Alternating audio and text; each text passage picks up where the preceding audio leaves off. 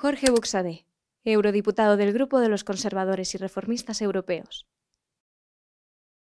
Seguimos en, este nuestro blog Tu voz en Europa, la voz del grupo de conservadores y reformistas europeos, eh, donde está encuadrada la delegación de Vox en el eh, Parlamento Europeo. Nos habíamos quedado eh, en el anterior vídeo hablando de cómo se habían ido creando una serie de organizaciones en el ámbito de la llamada Europa Occidental, porque el resto de países, la Europa Oriental, había quedado bajo hegemonía soviética. Habíamos hablado de la Organización Europea para la Cooperación Económica, del Tratado del Atlántico Norte, la OTAN y del Consejo de Europa. Pues una vez eh, bueno, en principio se considera que es un éxito la configuración de este Consejo de Europa.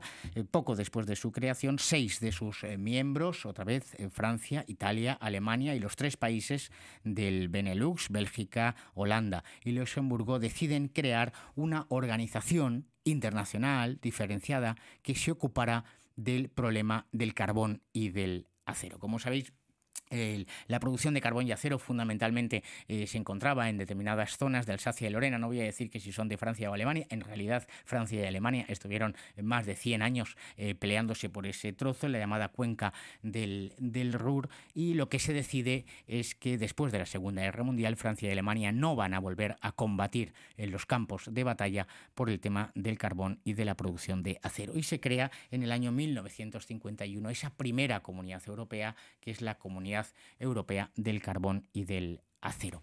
Parece ser que la idea eh, originaria es de Jean Monnet, eh, al cual pues es una de las grandes figuras del proceso de la Unión Europea, aunque a mí me gusta citar mucho la declaración de Robert Schuman, esa de 9 de mayo de 1950, que no es que la firmemos literalmente, porque hay cosas que podemos eh, disentir, pero que y una frase eh, muy clara dice, Europa no se hará de una vez ni mediante un plan de conjunto, sino a través de realidades concretas que demuestren esa solidaridad de hecho. Y así empieza la historia de las comunidades eh, europeas, compartiendo el carbón y el acero el éxito de este primer paso propicia un intento que es demasiado ambicioso, porque efectivamente eh, esa eh, pretensión federalista eh, radical de eliminar a los Estados miembros y crear una especie de superestado ya estaba ahí en aquellos momentos latente y se crea o se pretende la creación de una comunidad europea de defensa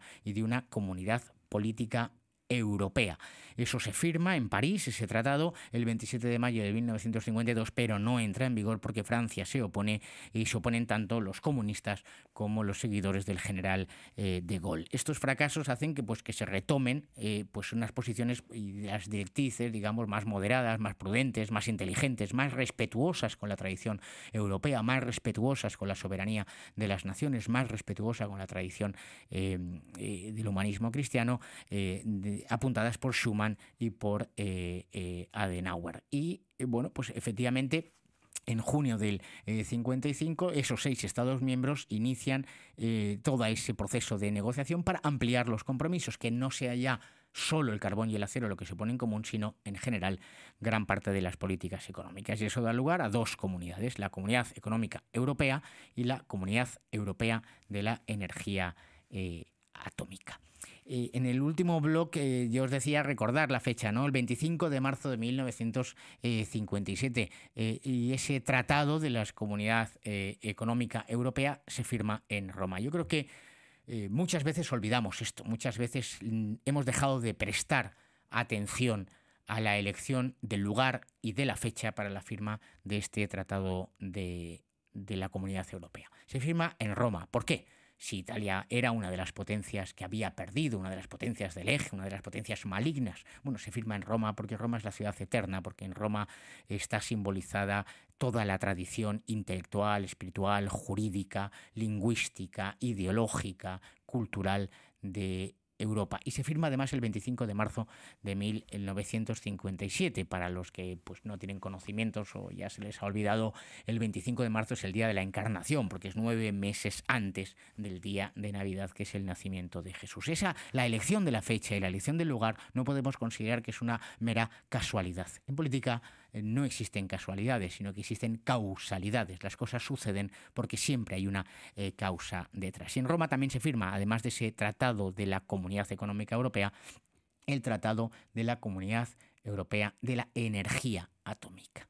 Y ahora, pues si os fijáis, sobre todo los más, los más jóvenes, los más mayores, pues quizá eh, pues no le dan importancia, pero yo creo que los jóvenes tenemos que ser, o tenéis que ser eh, muy conscientes de esto. Si os fijáis en todo lo que os he contado hasta ahora, las comunidades europeas nacen para poner en común el carbón y el acero, y luego para poner también eh, fortalecer la capacidad de producción de energía atómica de Europa. Pues, ¿qué ha sucedido en los últimos cinco años en Europa? Pues, por un lado, se ha prohibido el carbón en ese proceso de electrificación de Europa, colocándonos en una posición, por ejemplo, de eh, incremento de los precios como consecuencia del incremento de determinados eh, productos y en general de todo el proceso de electrificación de nuestra economía.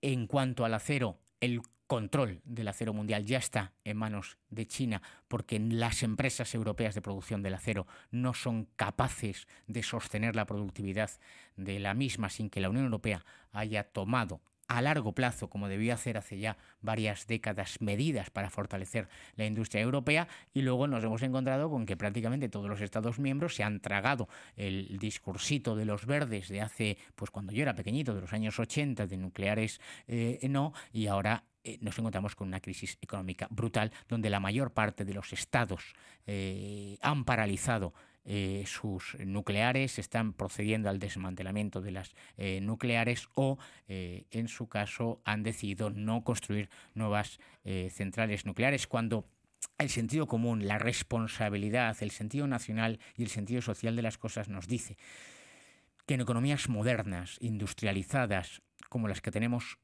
desde hace décadas en Europa, la energía es un elemento fundamental.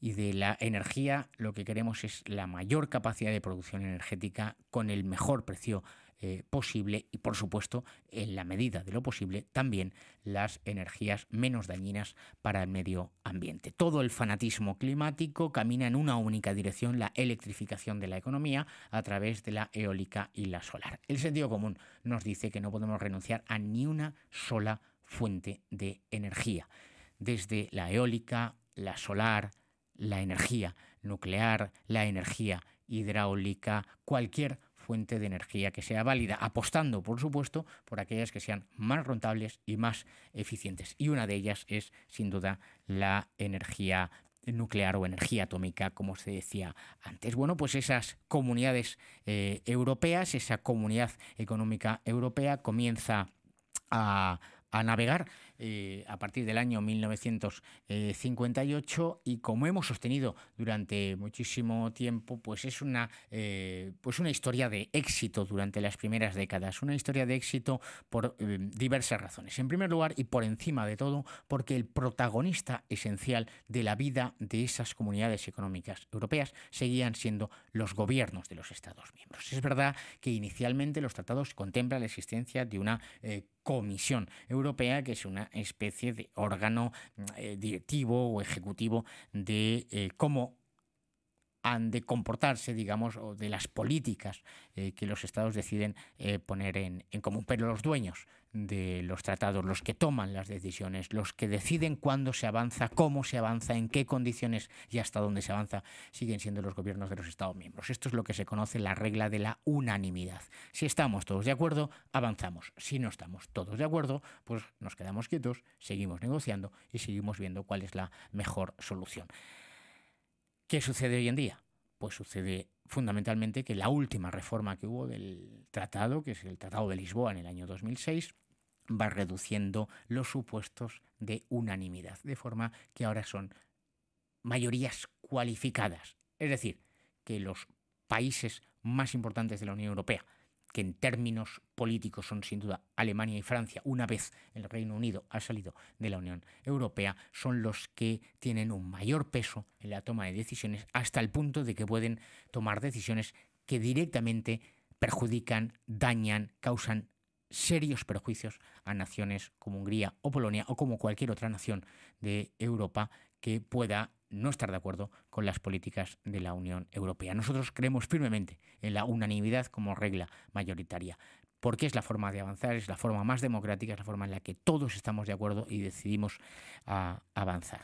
Em, ¿Qué era lo más característico de estas primeras comunidades eh, económica europea? Pues, eh, por un lado, fijar en qué cosas eh, podemos tener una política común y fundamentalmente el trabajo permanente por la creación de un espacio de libertad en Europa. Es lo que se conoce como las cuatro grandes libertades, la libertad de eh, movimiento y establecimiento de las personas, de los bienes, de los servicios y de los capitales pensando en el desarrollo económico de las naciones europeas, pensando en la prosperidad de las familias europeas, pensando en la productividad de las empresas europeas, en la rentabilidad de la actividad de los autónomos, con una política agrícola común, fuerte, que se desarrolla a lo largo de esos primeros años.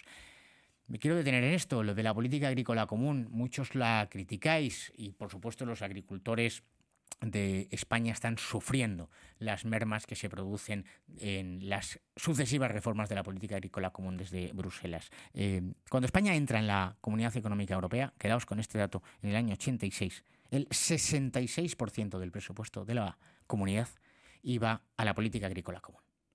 El 66% de cada 10 pesetas en aquel momento casi siete iban a nuestros agricultores, a los ganaderos, a los de España y a los del resto de las naciones europeas. ¿Con qué finalidad? Con la finalidad de protegerles, porque efectivamente al haber creado un espacio común, ¿qué sucedía? Que los productos que vienen del extranjero son producidos muy baratos y por tanto eso provoca prejuicios a nuestros agricultores y ganaderos que tienen que competir con alguien que trae un producto muchísimo más barato. Y lo que hacía es, pues, pagarse esos subsidios, esas ayudas para las reformas agrarias, para la mejora de las explotaciones agrarias y ganaderas en toda Europa. En la última reforma, ahora, la política agrícola común es solo el 33% del presupuesto comunitario, es decir, del 66 al 33. Los grandes perdedores en este proceso de las últimas décadas han sido sin duda agricultores y ganaderos. Ese dinero se ha ido eh, pues a otras políticas, a políticas climáticas, a políticas de género, a la creación de superestructuras dentro de la Unión Europea, al pago de, estos edificios eh, brutales y de eh, políticas de desarrollo de terceros países, ayudas internacionales. Y sin embargo, nuestros agricultores y ganaderos siguen compitiendo en condiciones de no libre competencia con la producción agrícola y ganadera del extranjero. Primero porque les imponemos normas desde Bruselas mucho más rígidas que las que se imponen a la producción extranjera. Y segundo, porque no hay ningún tipo de control por los Estados miembros, por ejemplo, el gobierno de España, de Sánchez, pero tampoco los anteriores controles en frontera para garantizar que los productos que vienen de fuera compitan en condiciones leales con los nuestros. Pues esto es, esto es para que para lo que nació la Comunidad Económica Europea, para proteger a nuestros sectores productivos, para crear un espacio en el que dentro de la Unión Europea hubiese libertad de movimientos de personas, de bienes, de servicios y de capitales y estuviéramos todos protegidos frente al exterior. ¿Qué ha sucedido? ¿Qué está sucediendo ahora mismo? Pues lo sabéis perfectamente. Por un lado, las doctrinas débiles que hablan de fronteras abiertas y por otro las restricciones interiores. Lo hemos vivido en primera persona durante esta, durante esta legislatura. No hay controles en fronteras, ni para las personas, ni para los bienes. Entran de forma masiva y descontrolada inmigrantes legal e ilegal mente a los cuales se les reconocen exactamente los mismos derechos, entran también de forma masiva y descontrolada producción extranjera que no cumple las mismas condiciones que los nuestros. en cambio, en el espacio interior cada vez tenemos más restricciones y más limitaciones a la libre circulación, desde no poder entrar en el centro de las grandes ciudades, el ejemplo más evidente es el Madrid Central de Almeida y del Partido Popular, si no tienes el dinero suficiente para comprarte un coche eléctrico, hasta las limitaciones a la libre circulación que se establecieron por la Unión Europea en los tiempos del eh, coronavirus, con la eh, excusa o el motivo de la protección a la salud. Pues así vemos como inicialmente las comunidades europeas no tenían nada que ver con lo que estamos viviendo. ni desde el punto de vista espiritual, ni desde el punto de vista cultural, ni desde el punto de vista práctico, eh, práctico de las decisiones económicas, de proteger lo nuestro frente a la producción extranjera. Seguimos con tu voz en Europa, en este eh, blog, informándoos de lo que sucede. Muchísimas gracias a todos. Contenido financiado por el Grupo de los Conservadores y Reformistas Europeos del Parlamento Europeo.